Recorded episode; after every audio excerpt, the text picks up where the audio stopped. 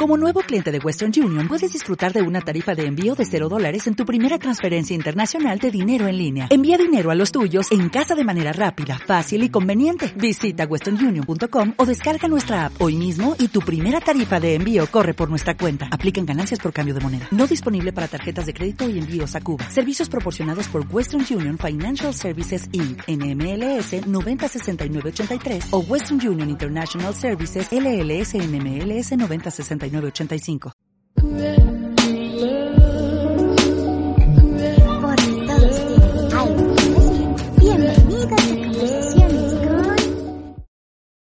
¿Qué pasa, mi gente? Buenas tardes, madrugadas. Bienvenidos al programa de confianza.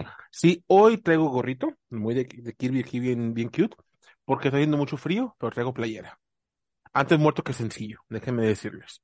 El día de hoy les voy a, eh, tengo un invitado, un invitadazo, un cuate que dice ser eh, prácticamente casi, casi, casi italiano, porque le ofende que la pizza, la pizza lleve piña. Entonces vamos a platicar con este camarada. Es maestro de inglés, trabaja, eh, chef, trabaja no sé cuántas cosas haciendo, eh, le gustan los- las cosas alemanas, nada malo, ¿eh? Nada, nada malo. Eh, De, de 1946 para acá. sí, sí, sí, sí, de- algunos años no existen para él, como para muchos alemanes. Es Eh, este compa es, pues, es mi English teacher. As you know, I don't know how to speak English because I'm not, uh, I, I'm Mexican. Then I don't know how to speak English. Welcome, Ar Armandini. How are you? Fine, fine. Gracias, gracias por la invitación. Y eso me hace un mal maestro, ya que estás diciendo que no hablas nada de inglés. Entonces, terrible mi trabajo como profesor. Pero aquí estamos. Empecemos por ahí.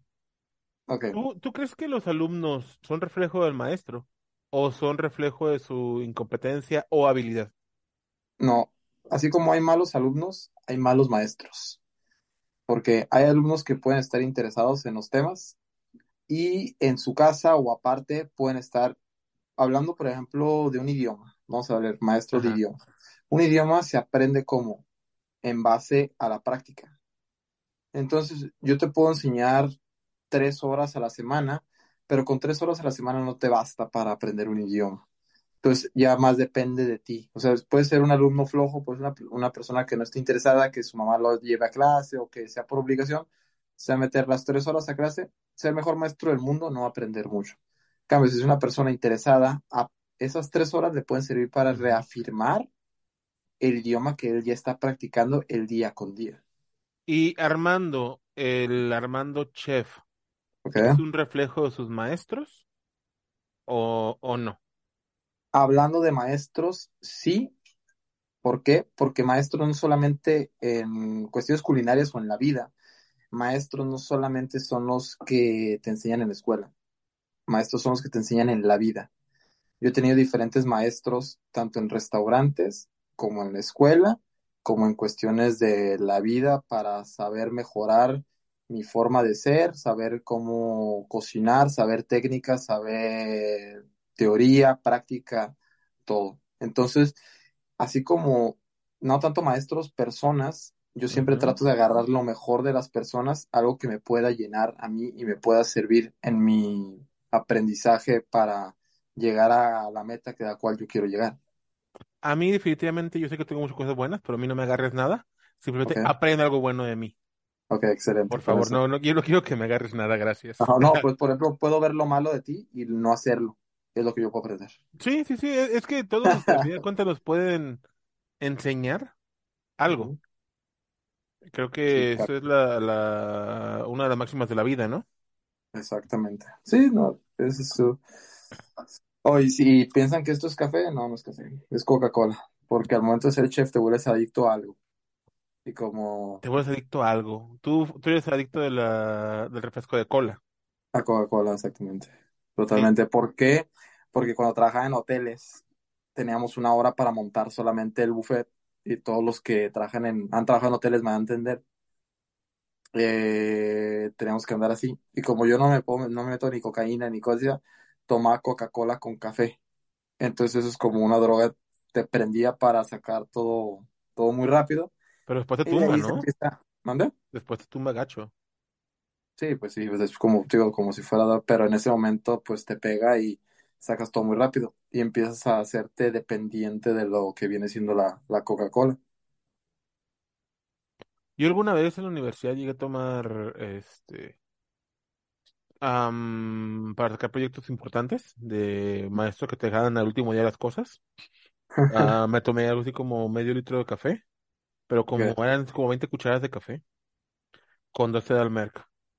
Ah, ok, sí. Y fue, igual fue una bomba así de, ah, no manches. Sí, no, Coca-Cola y Red Bull, eso antes no sé por qué no me ha dado un paro cardíaco en estos momentos, pero, pero ahí, Porque, aquí porque está. Diosi- Diosito es grande por eso. Ajá, no, no, no quiero, no quiero este güey conmigo todavía. Ah, dice, dice que ahí, ahí está bien. Ajá, por eso, no, mientras más lejos mejor. ¿Te puedes Al agachar un menos que, que Es que no te ve la cabeza. no sé, mi No, gorra, no, mi no se ve tu gorra. de hot dogs, ok. Sí, es que fíjate que es curioso, ¿no? Cada quien tiene su propio, su propio vicio. Exactamente. Eh, en, en mi caso, por ejemplo, creo que ya lo, lo, alguien lo ha de haber eh, adivinado, las cosas ñoñas. En el caso de Armando, puede ser la Coca-Cola, puede ser las cosas alemanas, Los puede ser lo- la, la salchicha alemana. Exactamente. Eh, hablo de comida, hablo de comida, claro, aclarando. Ajá. Bueno, depende qué coman. También. Ajá. Fíjate que, que hace como dos semanas fui a un restaurante aquí en Guadalajara, no sé cómo se llame, pero tiene nombre alemán. Ok. Y que ¿Quién tiene va a la- un, quién va a un restaurante sin saber cómo se llama? eh, fui con una, fui con una chava. Ok, Me dijo, se vamos ahí, y yo, voy ahí. O sea, mandilón más no se puede ser. A donde te diga la mujer que vayas, vas, ¿Tú no lo harías? dependiendo. RBD. Ay, pero ahí es otro sistema. Ahí es otro, ahí es pagar algo que se, ahí es pagar algo que se debe. Ok, vamos a, vamos a platicar el contexto de por qué RBD. Ok, Sobre- le- sobrevives por pura ansiedad. Ajá, te platico a ti y le platico a la audiencia, a las personas que nos siguen. Mi novia me hizo el chicas, gran favor, me hizo el gran favor de acompañarme al concierto de Rammstein en México DF. ¿Por qué? Porque es mi banda favorita. Ella es totalmente separada de ese tipo de música. Es lo contrario que tienes Entonces, aspecto, ¿no? exactamente. Entonces, me acompañó, pues, estuvo bien y todo. No me lo hizo como favor de que me, después me vas a pagar algo, eso, no. Pero ya saben uno cómo son las mujeres. Siempre te sacan algo que lo tienen ahí guardado. Ella haber dicho, ok, voy a ir con él porque sé que va a pasar algo y yo voy a necesitar cobrar ese favor. Me imagino. Como todo a veces pasa. Entonces resulta que desgraciadamente RBD se volvió a juntar. Mi novia ni siquiera es fan de RBD, Entonces, pero bueno, ella me dijo, va a venir RBD a Guadalajara, Monterrey, México DF. Vamos. Mi reacción instantánea fue un rotundo no. Y ahí fue cuando ella sacó eso. Pero yo te acompañé a tu concierto a México. tres horitos después, Armando dijo, Todas mis, sí. todas mis armas se han caído en ese momento. O sea, jaque, me puso en jaque. Yo solo puedo decir, Armando, admítelo, también tú eres este mandilón en ese aspecto. Ah, sí, Y está claro. bien, y es normal, es normal que el hombre sí, ceda algunas cosas. Así sí, como las chicas ceden otras cosas, nosotros cedemos en unas cosas. Y está claro. bien. Yo soy mandilón para que no me regañen. En, supongo que en casa tú tienes la última palabra, ¿no? Sí, claro, yo soy espalda plateada. Yo En soy casa, macho, león de melena negra. Y si mi mujer dice, no sales, no salgo y ya. pero no por, no por obedecerle, No, no, no, no, para que no, no, simplemente que no me porque tú no quieres salir. Ah, sí. Sí, ella, ella sabe que yo no quiero salir y me dice, no sales. Ok, Ella no sabe lo que salir. tú quieres, Es antes de correcto, que tú lo sepas. es correcto. Ajá. De- decía mi padre que paz descanse, que él en casa tenía la última palabra. Siempre, en todas circunstancias. Su última palabra era, sí, mi amor. Eh, Exactamente. Y estoy seguro que le, le ahorró muchos problemas y muchas broncas a mi jefe. Sí, hay que ser inteligentes también. Claro, Hay claro. que saber, hay que saber ceder. Y pues empezamos Armando directo a los golpes, pero vamos retrocediendo un poco la bobina. ¿Quién es Armando? Eh, ¿quién es Armando? ¿Qué le gusta a Armando? ¿Y por qué Armando es tan fan de la salchicha alemana? Pero son grandes. No, no es cierto. Y gruesas. Y gruesas. Ok, ¿quién soy yo? Pues yo soy Armando, para los que gente que no me conoce. Yo voy a platicar un poco de mi historia. Yo originalmente estudié relaciones internacionales. ¿Por qué? Porque me vendieron la historia de que ahí no había matemáticas, porque yo soy terrible para las matemáticas, de que había muchas mujeres, bueno, más mujeres que hombres. Dije, no, pues, y que había mucha historia. Y a mí pues me fascina la historia y pues las mujeres también, pero pues porque en ese momento estaba soltero, entonces dije, ah, bueno, pues a ver qué, qué hay. Ok, estudié relaciones internacionales, buena carrera, se necesita muchas cosas para poder destacar en esa, en ese ámbito. ¿cuál? Y bueno, ¿qué pasó? Yo me iba de vacaciones a los Estados Unidos una vez al año. Entonces, eh, faltaba como un mes para que me fuera de vacaciones. Y dije, pues necesito dinero. Obviamente no voy a ir allá de nomás a ver y a robar o nada. Dije, pues necesito dinero, me voy a meter a trabajar de lo que sea. No importa. ¿Cuál fue el primer trabajo que se ocurrió? De mesero. Voy a ver, de mesero, un mes, agarro propina, lo que sea, me renuncio, me doy vacaciones y listo. Entonces en la escuela, en la clase de francés, una morra que si ella sí estaba estudiando gastronomía, ella me dijo, oye, están solicitando, ah, tengo que ir al restaurante a hacer mis prácticas a este restaurante. Y yo dije, ahí fue cuando la brillante idea se me ocurrió de decirle, oye, ¿no están contratando meseros y contigo? No, pues deja veo, igual y sí. Entonces mandó mensaje y me contactaron. Oye, puedes venir mañana. Y yo mañana, al día siguiente, yo tenía un partido de fútbol. Entonces les dije, no, no puedo, tengo un compromiso. Todavía me ponía mis moños. Pues, entonces digo, puedo ir hasta pasado mañana. Entonces ya fui hasta pasado mañana. Y sí, me contrataron. Duré una semana de mesero. Bien, ahí pues más o menos dije, ah, pues esto es lo mío. Ser verbo con la gente y todo. A la semana me dijeron que si conocía a alguien de cocina que quisiera entrar, porque les faltaba un personal. Entonces yo dije, hablé con la chef, que todavía es mi amiga, y dije, ok, yo tengo disponibilidad de tiempo, paga un poquito más, tengo mente fotográfica, me aprendo muy rápido, pero honestamente no sé ni voltear tortillas. Yo hacía mi masa de mis tortillas, agarraba masa del refri, torteaba así más o menos y la ponía el comal, me la comía cruda. Entonces no tengo lombrices o cosas por comer ese tipo de cochinero, ¿ok? Y sí, comía pizza con piña en ese tiempo, comía espagueti con catsup, este, pues se llama torar ahí, ¿Lonche, lonche de Doritos? Lonche de Doritos, palomitas con catsup, no, eso nunca en mi vida, Nunca, nunca llegaste tan bajo. no, no, no, nunca llegué tan bajo. Este, pero bueno, entonces me metí y me gustó, me gustó ese tipo de, de mundo, no sé. Entonces yo decidí meterme, un amigo ahí me pasó la recomendación de una escuela que está en Guadalajara y me metí a estudiar la carrera de gastronomía. Entonces terminé relaciones internacionales y de ahí empecé gastronomía. Pasa que tienes dos carreras. Tengo dos carreras exactamente. Y en ese, en la misma escuela fue cuando me, me- una maestra me jaló y me dijo que si quería meterme, que mandara un correo para meterme a un restaurante de los más famosos en Guadalajara, que se llama la, la Anita Lee, es de los más populares. Entonces, pues me salí del primer restaurante y me fui ahí. Ahí fue donde empecé lo de lo que viene siendo los postres. ¿Por qué me salí de ese restaurante que es de los más famosos de Guadalajara? Porque me fui a Europa. Me hicieron las propuestas para irme a Alemania y de ahí me fui a Alemania, Francia, ¿A trabajar tra- o de paseo? así es, a trabajar. Qué nice. Y allá fue donde se me hizo toda mi, pues mi carrera, este, regresé a Guadalajara, fui a Estados Unidos y ya trabajé en hoteles, en restaurantes, sobre todo en cocina italiana también. De ahí me, me, me mudé a Tijuana, eh, empecé con comida asiática, italiana, siempre como lo mismo, lo mismo, lo mismo. Siempre encargado, siempre subencargado, siempre, siempre le tiraba yo arriba. ¿Por qué? Porque hablando de métodos restauranteros y métodos en la vida, eso me lo enseñó un chef. Ujú. Tú cuando llegas a un lugar, nunca te fijes en el de abajo. Siempre fíjate en el chef, siempre fíjate en el encargado. ¿Qué tiene ese güey que no tenga yo? Al que le tienes que tirar, que le tienes que haber competencia. Porque es una persona muy competitiva, a veces es bueno, a veces es malo.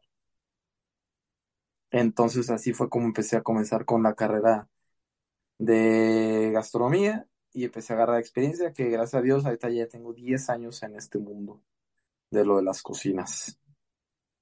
Qué cool, qué cool. Ajá. ¿Cuál, e- cuál es el platillo que más te gusta preparar? El que más me gusta preparar, el, el ceviche. Yo hago un ceviche, puede sonar sencillo, y, pero hay diferentes tipos de ceviche, pero el que yo hago, la verdad, en ningún lado lo he probado. A mí porque pongo ingredientes especiales míos y eso, que la verdad yo mismo me lo hago. ¿Ceviche de camarón, de pescado, de qué? de pescado. De pescado o de camarón puede ser, no, no influye mucho, pero, pero sí, es, es un, un ceviche muy, muy bueno. Ese o los diferentes tipos de pastas. Sobre todo lasaña, la lasaña me queda muy bien. ¿Por qué? Porque la hago desde cero. Totalmente desde cero. Yo no compro nada hecho. Hago desde Es que no cero la pruebo, es que no salsa. pruebo la mía, por eso dices eso. No, no creo que le gane a, a la mía. Pero Vamos, bueno, vamos a hacer una competencia un día. Ok, ok, va que va. A ver, Armando, de ahorita que mencionabas del ceviche, vamos a regresarnos ahí. va que va. ¿Tú crees que el ceviche de coliflor es ceviche? Sí. ¿Sí? ¿Por qué? Porque el ceviche no necesariamente tiene que ser de un marisco. En Perú hay diferentes tipos de ceviches, de muchísimo. Es como llamar ensalada, o sea, es diferente, diferentes cosas. Ah, He visto que hay ceviche hasta de salchicha. Para mí es un ceviche de pobres, pues, porque pues, es porque no te alcanzó para comprar camarón o pescado, No, pero no te metas con, no te metas con la gente de Sudamérica, por favor. No, no, no, no, nada de eso. Un saludo a los Sudaméricas que nos están viendo, si pueden. Ajá, sí. Digo, me, me, me- me voy a en problemas. Por el tipo, por el tipo de horario.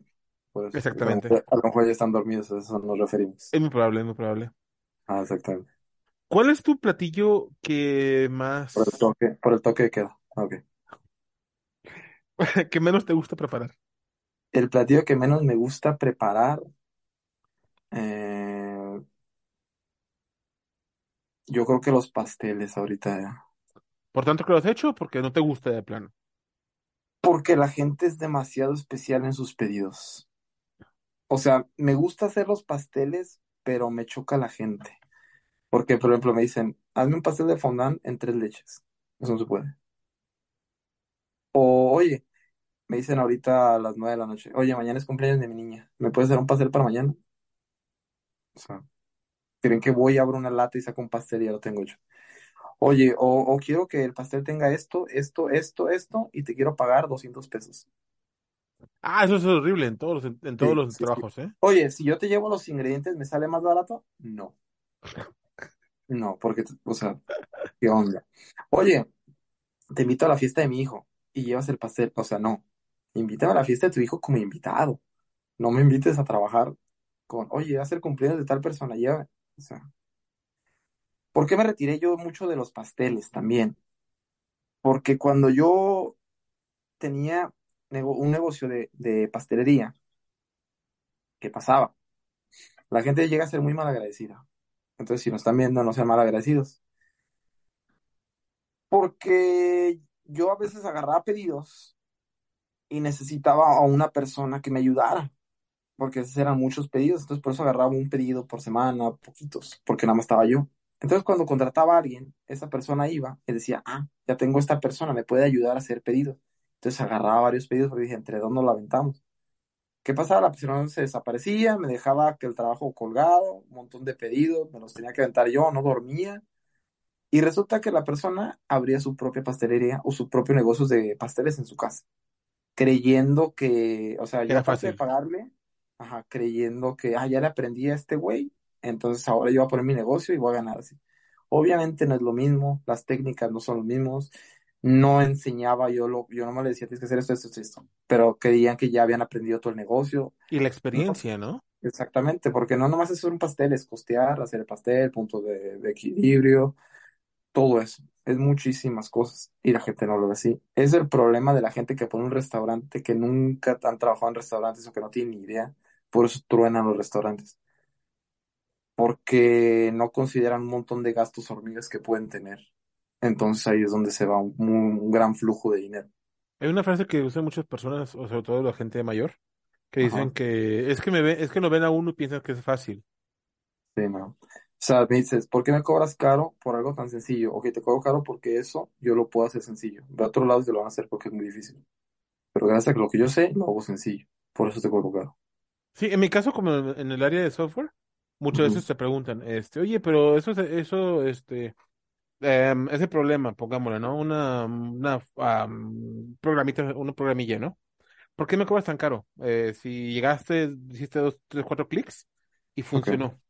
Y muchas veces responden, ¿no? Ah, es que te cobro caro no por lo que hice, sino por lo que sé. Es correcto. Y uno a veces en la, en el, en el ámbito gastronómico uno se vende muy mal. Porque te ofrecen un sueldo muy pequeño y dices, ah, bueno, pues lo que sea. Y te venden muy mal.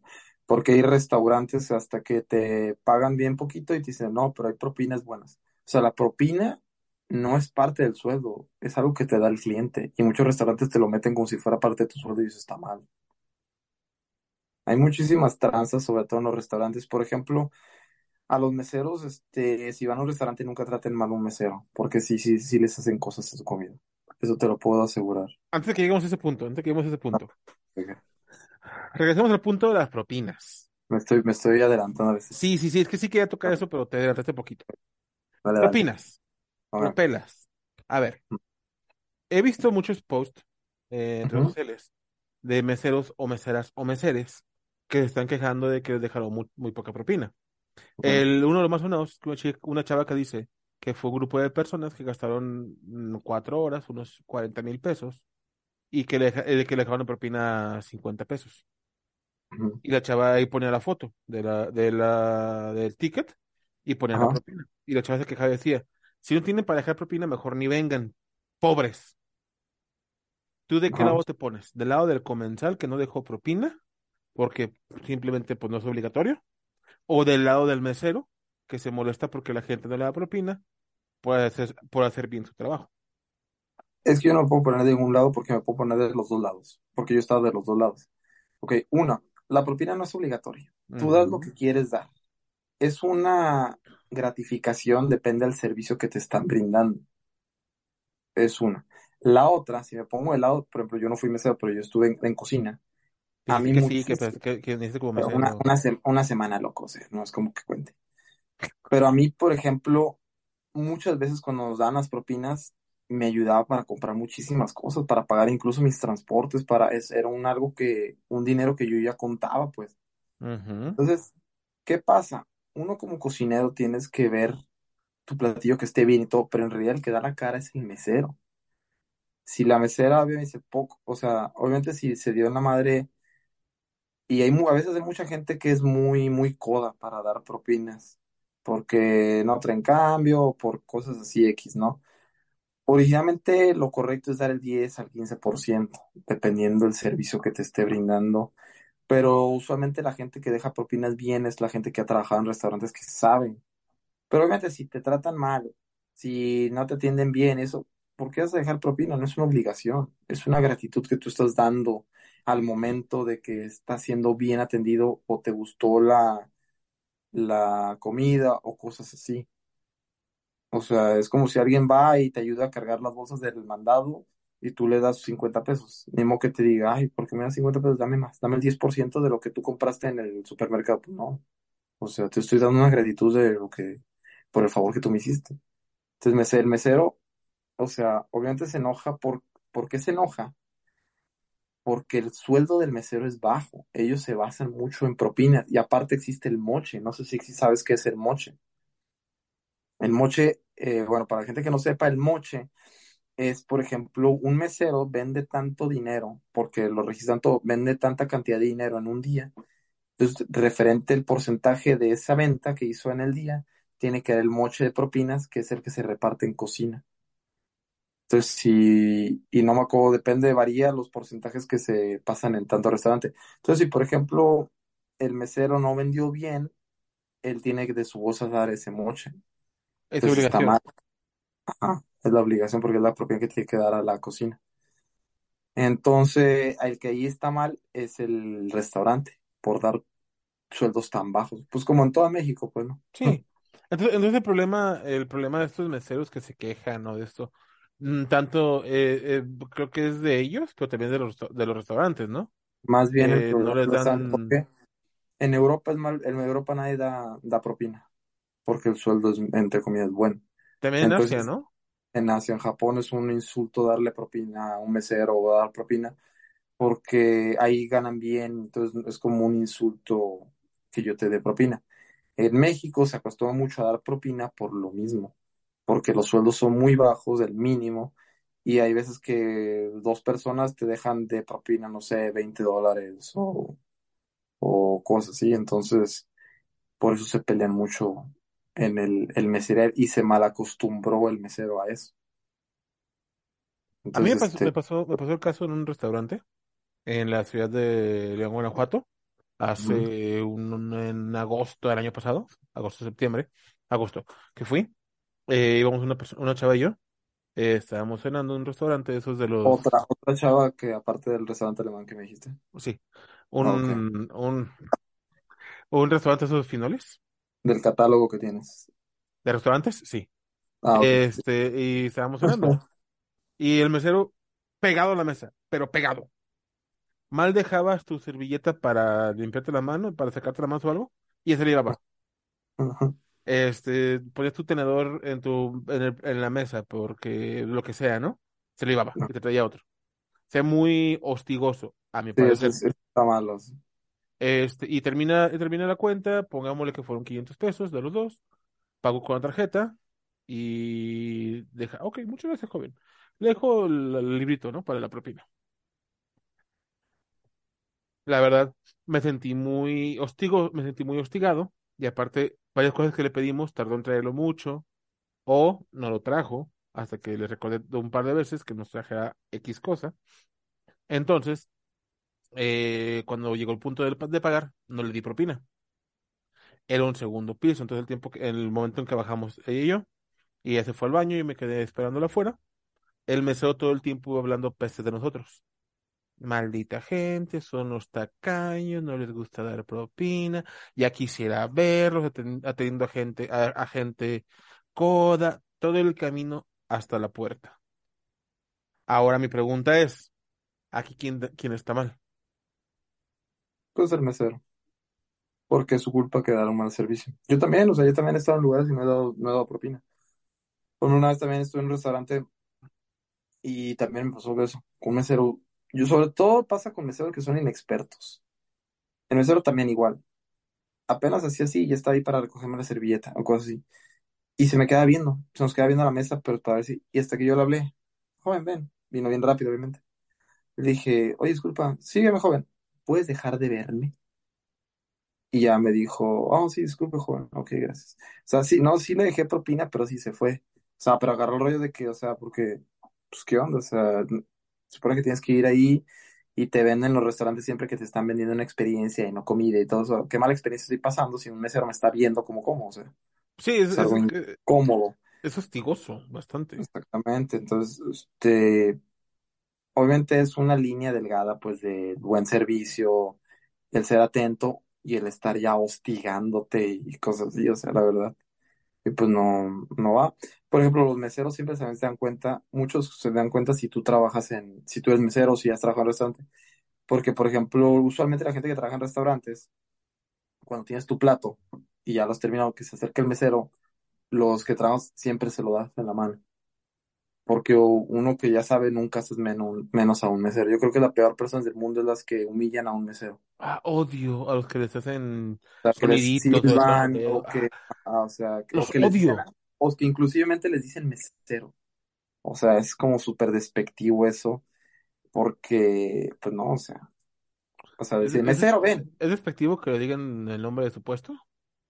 Sí, o sea, porque, no sé, no es como cómodo decirle, oye, mesero, ven.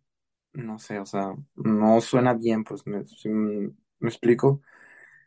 Y, por ejemplo, al, al momento de tú darle el, el plato al mesero en la mano, eso, o sea, como que lo estás tomando en cuenta. Al, güey igual le vale madre, a lo que él quiere es la propina. Si le das bien propina, si lo trates mal, el güey te va a decir, ah, bueno, pero igual me dio propina. Y los meseros se saben muchísimas historias de, de muchas cosas que, que pasan también en restaurantes divertidas y cosas así. Tú pones oído para esas cosas. Sí, no, a veces nos cuentan. O sea, si tú entras a un restaurante, todos lados, todos se dan cuenta de ti. Así tú piensas, me estoy en la mesa más lejos, desde cocina, si haces algo, mira, los de la mesa 37 ve, hacen esto, esto y esto. Y todo el mundo ya sabe de ti. Hasta la comanda, la comanda de 37, ah, es de ellos. Así. Por eso nunca, como dice, nunca jodas a la persona que te hace de comer. De hecho, esto nos lleva a otra pregunta. Ok. ¿Tú sabes, has visto, has hecho alguna diablura o alguna Asquerosidad. algún- alguna asquerosidad con algún pedido de algún cliente? Diabluras sí, asquerosidades no, pero sí las he visto. ¿Cómo ¿Qué que? diabluras, qué diabluras he hecho? Por ejemplo, cuando son clientes muy, pues mamones, como se puede decir, muy que te caen gordos y que nos piden la comida para llevar. ¿Qué hacía yo? En los toppers o en los de estos para llevar, ponía aluminio en la parte de abajo, de ahí ponía la comida y los cerraba y los mandaba. ¿Por qué aluminio? Porque la gente llega a su casa y tiene mala suerte, lo abren poquito, lo meten al microondas para calentarlo, pero no se dan cuenta que está todo lleno de aluminio en la parte de abajo. Entonces, ¿qué les pasa? ¡Pum! Exacto. Me tocó ver en un restaurante, también otra regla importante, nunca lleguen a un restaurante y faltan 10 minutos para cerrar. Nunca. Porque me tocó ver también otro restaurante que llegó una, una pareja a pedir de, de comer y faltaban como 5 minutos para cerrar y pidieron algo que llevaba arroz. Ya no teníamos arroz, no íbamos a poner un arroz en una arrocera no para esas personas. Entonces, ¿qué había? Había arroz en la basura, pero así un montoncito. Entonces a mí me tocó ver cuando, yo no lo hice, pero yo nomás vi cuando agarraron ese arroz del de arribita y dije, "Ah, es que está de arriba, es que está arriba. Y ese lo hicieron para hacer la preparación de la comida. Porque la gente ya se quiere ir. Están trabajando nueve horas, ocho horas, y llegas y pues no, o sea, no, no llegues mejor. Porque te van a dar lo que ya el sobrante o, o lo que ya les queda, pues Mejor ver el Oxxo por un vikingo. Es correcto. Esos que están dando vueltas en el fierro todo el día. Que saben cómo chupar una moneda. Pero creo que es más, es más saludable que comerse el arroz de la basura. Bueno, sí, Ok. también es. Ok, Armando, a ver, cuéntanos. Algo de lo que te ha tocado ver que tú no haces porque tú eres una buena persona. Hay que tener ética para todo. Sí, sí, sí, al final de cuentas, la, al final de cuentas la vida nos regresa lo que le damos a la gente, ¿no? Entonces, algo que tú, que tú hayas visto que alguien ha hecho de asquerosidades. Te contaré una que me contaron a mí, ¿ok? Ok, Tengo, tengo un par de amigos que trabajaron en- aquí en Guadalajara en un lugar que se llama La Hortaliza. La. Hortaliza es el lugar que se dedica, o se dedicaba, no lo sé, de esto, de esto estoy hablando hace unos 15 años, a proveerle a Kentucky la- eh, los ingredientes para su ensalada, la de col. Ajá. La que nadie Es- come. ¿Mande? La que nadie come. La que viene blanquita, transparente, esa. Sí, sí, sí. Mis amigos me decían una vez que eh, uno de mis amigos traía una pulsera de esas pulseras que venden en la secundaria prepa, que son tejidas. La, tiene una, una máquina grande que es la que se encarga de cortar la- la- los coles. Ok. Él metió una col, le cortó la, pulsera y se fue con, la, con, las, con las cosas y sí la partió. Y se fue. Otro de mis amigos me contaba que una vez estaba muy, muy, muy agripado y él le tocaba poner las cosas que le quitaban al centro. Entonces agarró una, ¡achú! Tornudó, la dejó toda embarrada de mocos y así se fue. Ok. Y la más asquerosa, que hasta cierto punto no le creo por convicción, por decisión. Yo decidí no creerle. Ok. ¿Viste la película, de Ameri- eh, ¿viste la película de American Pie? Sí. Cuando el protagonista se desahoga con un Con pie. pie. Ah, sí. Ah, uno de mis amigos cuenta que él se desahogó con una lechuga. Literalmente. ¿Qué clase de amigos tienes para que hagan eso? No sé, tú dime. Ok, bueno, yo soy tu amigo. Tengo una cantidad de amigos bastante extraños o llamémosle peculiares. Ajá, La diferente. palabra, la palabra es peculiar, sí, sí, son niños con capacidades diferentes. Ok, ok. Ellos podrían irse a un- en diciembre a un espectáculo para que le den dinero, Ok. eh, 9999, y podría funcionar. Así son mis amigos. Pero es parte de la vida. Entonces mis amigos dicen que, que, que eso, eso, eso, eso, no solamente ellos hacían eso, la mayoría de empleados ahí. Entonces, ¿qué es lo, aquí, a ti, qué es lo que te ha tocado más asqueroso ver que le dan a un cliente sin que el cliente sepa? Ok, yo por ejemplo, en una pizzería que no quiero decir nombres para no quemarlas, sé que los empleados, sé que, sé que los empleados agarran las cuchinitas esas de, del jardín, las negras, y cucarachitas y las metían a los hornos para tronarlas. Eso se divertían. Luego también en otros lugares, por ejemplo, cuando se echa a perder los frijoles, pones bicarbonato y salsa Valentina, se les quita el sabor. O sea, te saben no- normal. No te saben echados a perder. Les tapas, pero igual siguen echados a perder. Y cuando ya de plano eso no sirve, les avientan chorizo. Y con eso los venden, porque sobre todo en los hoteles hacen unas grandes cantidades de frijoles. Y cuando se les truenan por X, Y razón, eso los arregla. No los arregla, les tapa el olor y el sabor, pero siguen echados a perder.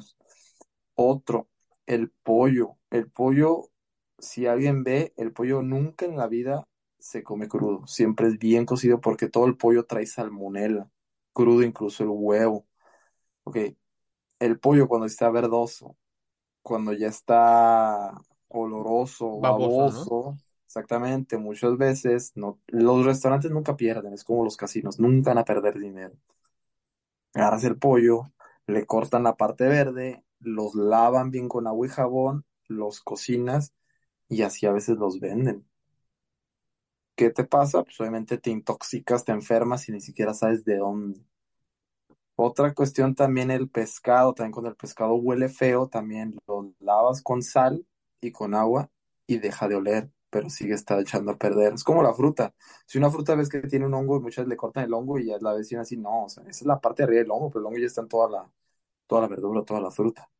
Pero como te digo, o sea, cuestiones así me ha tocado ver muchísimas. Por ejemplo, los panes y todo lo que venden en los supermercados, sin decir nombres, ¿de dónde crees que hacen los ingredientes? Pues son todas las leches que ya están por caducar, son todas las harinas que están malas, son todo lo que tengan porque de ahí sacan esas reservas para hacer esos tipos de pan. Entonces, por eso el mexicano se da mucho de que no se enferma cuando va a otros lugares porque está acostumbrado toda su vida a hacer eso, a comer ese estilo de, de comida. Porquería. Porque, exactamente. Ok, esto me lleva a hacerte otra pregunta que me, me acaba de surgir hablando de comida porquería. Tú como chef, como persona culta en estos ámbitos de la comida, ¿comes en, en buffet de comida china? No, en mi vida llego a comer en esos lugares. ¿Por qué? Porque los chinos suelen reciclar todo. Entonces, al momento de reciclar todo, no desperdician nada, que es lo mismo. Entonces, pues ya te imaginarás las cuestiones insalubres y las cuestiones de reciclado que vienen ahí. Que hasta los platos que regresan con comida los agarran, los limpian y luego la misma comida, como en lugar de tirarla, la vuelven a poner en mi buffet y cosas así. Y hay ratones, ratas, cucarachas. A lo mejor no en todos, pero en los que yo he conocido y tengo amigos que trabajan en, que son los fumigadores y me dicen, ellos mismos me han dicho, los lugares más asquerosos son los de los chinos. Sin sonar racista, sin sonar discriminatorio, pero pues, es la, lo que yo en mi experiencia he conocido. Pues si se comieron un murciélago y por su culpa ca- casi se acaba el mundo, que no sean Pues, cochinos y asquerosos. Sin, sin exactamente, ser racista, claro está. A ver, Armando, y yo sé por buenas fuentes y porque lo vi en tu gorra que tienen, que tienen un restaurante. Así Cuéntanos es. de qué es, de qué va, qué hacen, qué preparan. ¿Ustedes son limpios, no son limpios? ¿Qué rollo? ¿Y quiénes son ustedes? Ok, pues nosotros, eh, después de tener, tengo ya 10 años trabajando en este mundo de la cocina, junto con mi hermano, decidimos emprender un proyecto, algo ya de nosotros. Su hermano es una persona que vieron en un podcast pasado, el cual, voy a poner aquí, por aquí, este, la, el- la etiqueta. Se aburrió un día de estar trabajando y dijo, ay, estoy harto, estoy harto de la vida. ¿Qué voy a hacer? Ah, pues me voy a Japón. Y compró un boleto y se fue a Japón el desgraciado. Alias, alias mi jefe. Continúa. Entonces, Saludos, de- jefecito. decidimos, decidimos, salió la idea pues de poner este negocio. ¿Cómo se llama el negocio? El negocio pues se llama Donis, D-O-N-I-Z. Er- es de hot dogs estilo alemán. ¿Por qué alemán? Porque antepasados de nosotros y eso vienen de allá. Qué Entonces cool. traemos la, la cultura, el conocimiento. Yo estuve, pues, como ya lo mencioné, estuve viviendo en Alemania. Entonces hacemos, o sea, el alemán es el puro concepto en sí, porque muchas cosas, pues no, muchos ingredientes pues no, no existen en Alemania, como el aguacate, tocino, sí, sí hay, pero no es como que mucho consumo allá, ¿no? Pero pues no vamos a vender algo de allá en México, por ejemplo, porque la gente pues no, la gente está, está acostumbrada a comer cosas mexicanas, pues obviamente. El, sa- el sabor de lo mexicano, ¿no? Exactamente. Pero es como hace el concepto el alemán, pero pues el pan es casero. Está el restaurante, lo tenemos ubicados en la ciudad de Tijuana. Allá, pues si alguno anda por allá o se echa una vuelta, pues ahí nos pueden visitar. Si alguien de Tijuana tiene este video, eh, llegue y pregunte por Armandini Exacto. y, él, él- él- y dígale, ah, lo viene el podcast de Con Lebetún, Ujú. Mr. Armandini, y Armandini le va a hacer un descuentini. Así es. Y ya Beto luego, luego me manda el dinero para, Sin para problemas, no se preocupe por eso. Sí, y pues el proyecto pues va bien, apenas empezó en octubre. Este proyecto, llevamos ya tuve, dicen, cuatro meses apenas con esto. Obviamente se está aprendiendo mucho, estamos implementando cosas nuevas, obviamente hay un proceso. No es fácil. Consejos que yo puedo darle a personas que, que se quieren meter en el mundo de gastronomía o de abrir un negocio es tener paciencia, es estar dándole horas y horas y horas y horas, estar pensando, estar en tu casa y estar pensando en proveedores, estar hablándole a esto, estar teniendo contactos donde te convengan más sacar tus cosas para poder dar un buen servicio, dar un buen precio y dar un este un excelente trato, sobre todo es eso. En restaurantes, eh, bueno, ese es un pensamiento personal, no sé si tú lo compartes o no. No Mm, es, no es, no es recomendable sacrificar sabor por ganancia, ¿no? exactamente. Muchos restaurantes por eso al final también quebran y eso conoció sí, que decía, no, el papá, cuando estaba el papá era bien bueno, la comida, y ahorita están los hijos y ya no está tan bueno. Porque muchas veces el papá, como el que fue el que empezó el negocio, el papá le metía amor a su comida. Entonces lo hacía de buena manera, lo hacía todo. Entonces llegan los hijos muchas veces y dicen, no, pues nos sale más caro hacerlo con estos ingredientes, nos sale más caro con esto, mejor ponle este ingrediente más chafa, este pan cámelo así, y es cuando ya empieza a decaer un negocio. Entonces, siempre tener la constante, la constante. Y eso lo vemos, por ejemplo, ¿cuánta gente critica McDonald's? Pero ¿qué es McDonald's? Pues decir, McDonald's está muy malo, McDonald's este, ni siquiera es carne, es el que más engorda a la gente y todo, pero McDonald's es un monstruo, es una empresa muy grande. Y sabe igual donde sea, ¿no? Exactamente, si vas a Viena te sabe igual que si vas a Estados Unidos, y, o sea, puede que cambien unos tres cosillas, pero en sí sabes a lo que vas. Me decía que el único, la única, la única franquicia que su sabor es diferente es KFC en Japón. No, pues, Que me dijeron mis amigos que fueron a Japón, que es la única franquicia que les sabe completamente diferente, pero porque ya KFC es un semidios. Sí, comparado no, con aquí con la TAM. sí, claro. Pero no, ese es el... Ok, sí, sí, sí, dime. ah no, es que es- no sé si conozcas los molcajetes que venden en, por ejemplo, en Chapala o en sí, algunos sí, lugares de, de, de- de costa, que son mariscos con queso y una mezcla rara de cosillas, ¿no? claro. Aquí por mi casa hay un lugar que vende molcajete. Está caliente, no se los dan. Ujú. Que, que, que si metes el dedo te quemas y te sale derretido. Ah, dale, pss, así. Psst, Ah, buenísimo esa cosa. Pero aquí hay un lugar por mi casa que el molcajete le, le ponen queso, de ese queso que venden ya eh, cortado, este rallado, en el. Sam's, Ok, que es un queso muy barato que sabe casi a plástico. ajá. Y te lo venden a 250 pesos, 300 pesos, una cosa carísima. Vas, lo pruebas y no te quedan ganas de volver. Porque a pesar de que se ve en fotos bonito, el sabor es espantoso comparado con el- tu recuerdo que tienes de haberlo probado en otro, en otro lugar. Sí, Entonces, claro, o sea. así muchos negocios. Sí, pues, pero también mucha publicidad, o sea, puede tener muy, muy buena publicidad y todo, pero la mayor publicidad que existe en un restaurante es el sabor, de boca en boca. Hay lugares que tienen muchísima gente y ni siquiera tienen nombre. Y a mí me ha tocado ver que dices, oye, vamos a, por ejemplo, vamos a las hamburguesas que están allá por la esquina donde está el Oxxo. ¿Cómo se llaman? ¿Quién sabe? Pero vamos porque un montón de gente está bien bueno. y te pueden poner un restaurante muy de catego, muy eso, pero si está mala la comida, la gente no va. Pues si no, está bueno, o está muy caro, y pues no, o O sea, van una vez. o van una vez y, ajá, exactamente.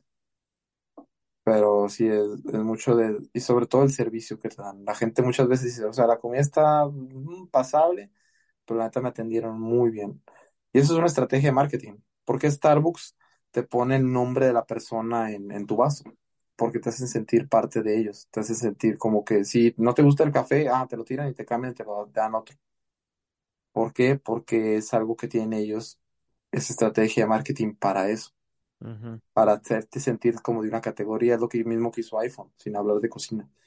iPhone te hace sentir como que perteneces a una, a un estatus, a una elite, a una cosa así. Exactamente. Sí, yo también tengo, tengo iPhone. Sí, es que te, te venden la experiencia. Exactamente, es lo que te dicen todo totalmente. Ok, Armando. Y por último, ya porque tenemos casi, casi tres horas y media con esto, ustedes no lo van a ver porque ustedes van a ver nada más 40 minutos, muchachos. Amigos, amigas, amigues. Eh, si pudieras viajar en el tiempo al pasado de Armando y encontrártelo a Armandini. ¿qué le dirías hace en 10 años en el pasado? Diez años en el pasado que estudie medicina y no gastronomía. No, no es cierto, este. No, pues este, la verdad, pues obviamente toda la gente ha hecho cosas pues, de que arrepentirse, cosas buenas, malas, pero eso es parte del aprendizaje. O sea, yo podría regresarme y decirme a mí mismo, no, pues este, el camino es este, el camino es, pero para llegar al camino en el que yo estoy, tengo que haber pasado por lo que pasé. O sea, tengo que haber eh, tener conocimiento de lo que yo obtuve. Porque, por ejemplo, podría haber dicho, no, pues no estudio relaciones internacionales, estudio nada más gastronomía. Pero gracias a relaciones internacionales yo sé francés y de ahí me derivó a poder estudiar gastronomía. O sea, todo es un camino y todo vas directamente a, a donde estás tú parado, pues. Y te contactó con la chica, que- con la chava que te llevó al mundo en el que estás, ¿no? Exactamente. Sí, todo va enlazado y gracias a eso, este, por ejemplo, gracias a, un trabajo que yo tuve, yo también, este, tuve tiempos en las mañanas y fue cuando me contactaron para poder darles clases de inglés y gracias a que yo estaba en las tardes trabajando, porque usualmente los restaurantes trabajan en las tardes, no en la mañana, tengo libre las mañanas y por eso puedo dar clases de inglés y conocí a varias gente y eso me llevó, por ejemplo, a estar aquí en esta, en esta conversación. O sea, todo va ligado, como quien dice. Y también le dirías a tu, a tu Armandini de hace 10 años que no vote por AMLO o, so- o solo le dirías que continúe con su decisión política. La verdad, yo nunca en mi vida he votado por nadie, entonces, así Qué vergüenza. que no votas. O sea, imagínate, yo no soy presidente de nada y hablo cinco idiomas y el presidente ni siquiera puede hablar inglés, o sea, es una vergüenza. Pero bueno, no nos vamos a meter en temas Sí, políticos porque, nos van a odiar de por sí. exactamente. Y si pudieras la misma máquina del tiempo, tomarla, pero ahora viajar 10 años al futuro y toparte con el Armandini, ya viejini. ¿qué le preguntarías? ¿O no le preguntarías nada y pasarías completamente desapercibido? No, sí, le preguntaré que cuánto, cuánto tiempo me falta para dejarte trabajar y no más recibir dinero de mi negocio. Si me dice, no, pues vas a ir trabajando toda tu vida, güey, pues ya, me hago la idea. Perfecto. Armando. Pues fíjate que ha sido un verdadero placer charlar contigo, conversar. Eh, hay más cosas, muchas más cosas que tenemos que se pueden platicar. Tu No. experiencia hablando de restaurantes es vasta. Ujú. Tu experiencia hablando de cosas de jabones también es vasta. O sea, que es otro tema Sí, diferente. muy, muy, muy, muy diferente. Oh, Tu experiencia de muchas cosas es muy, muy vasta, muy amplia, sobre todo de coleccionables de carritos, ese tipo de cosas, o de consejos para que los chicos programadores dejen de ser, de- dejen la friendzone. Es exactamente. muy, muy grande, aunque no seas programador, eso es lo más interesante. Pero por hoy es todo. Armando, muchas gracias. ¿Algo que quieras añadir? ¿Algo que quieras este, decirle tu en la, en la página de Instagram. al, al restaurante para que vean de lo que estoy hablando. Se llama Donis. En Instagram más le ponen D-O-N-I-Z. Y ahí para que sigan. Entonces en la parte de abajo van a salir redes- las redes sociales del, restaurante y recuerden, si alguien está allá en, en esta tierra donde está el mejor congal del- de México, vaya a Donis y diga, oigan, ¿está Mandini? Es que lo vi en un podcast y me dijeron que me hacer un descuento. Ahí, ahí se los hacemos el descuento. Y si son chicas guapas, no vayan, por favor, porque el señor es una papa casada. Es correcto, estoy más amarrado que las cintas de mis zapatos, pero feliz. Es lo importante. Es lo importante. Y verás, RBD. Pues Armando, es No, pues muchas gracias por la, muchas gracias por la invitación y pues allá los esperamos y cualquier cosa, pues ahí estamos. Pues bueno, amigos, esto es todo por el programa de hoy, esto es todo por el podcast, por el video, por el audio, donde sea que nos estén viendo, escuchando o leyendo los labios, como sea que sea. Eh, cuídense mucho, próximamente tendremos más invitados, tendremos unos invitados muy geniales, no tan geniales como Armando, porque este tipo prácticamente no me falta viajar en el, viajar en el tiempo para ser una persona así muy, muy completa, pero tendremos muchos invitados muy divertidos y prepárense porque viene una sorpresa bien padre donde tendremos un nuevo proyecto. Eso es todo por hoy. Cuídense. Hasta pronto. Hasta la próxima. Adiós. Los puntos de vista, comentarios y opiniones expresados en este programa no reflejan o representan el punto de vista del canal. Si tiene comentarios u opiniones sobre algo o encuentra el contenido incorrecto, por favor contacte al siguiente correo, contacto arroba geekcaststudio.com. Le sugerimos ser discreto. Conversaciones con es una producción de Geekcast Studio. Puedes seguirnos escuchando en iTunes, Spotify, Google Podcast, YouTube o Facebook, como Conversaciones con. Si te interesa contactarnos, puedes hacerlo al correo de conversacionescon.geekcaststudio.com o visitar nuestro sitio web www.geekcaststudio.com. Gracias por todo tu apoyo. What if you could have a career where the opportunities are as vast as our nation, where it's not about mission statements, but a shared mission? At U.S. Customs and Border Protection, we go beyond to protect more than borders, from ship to shore, air to ground, cities to local communities. CBP agents and officers are keeping people safe. Join U.S. Customs and Border Protection and go beyond for something far greater than yourself. Learn more at cbp.gov/careers.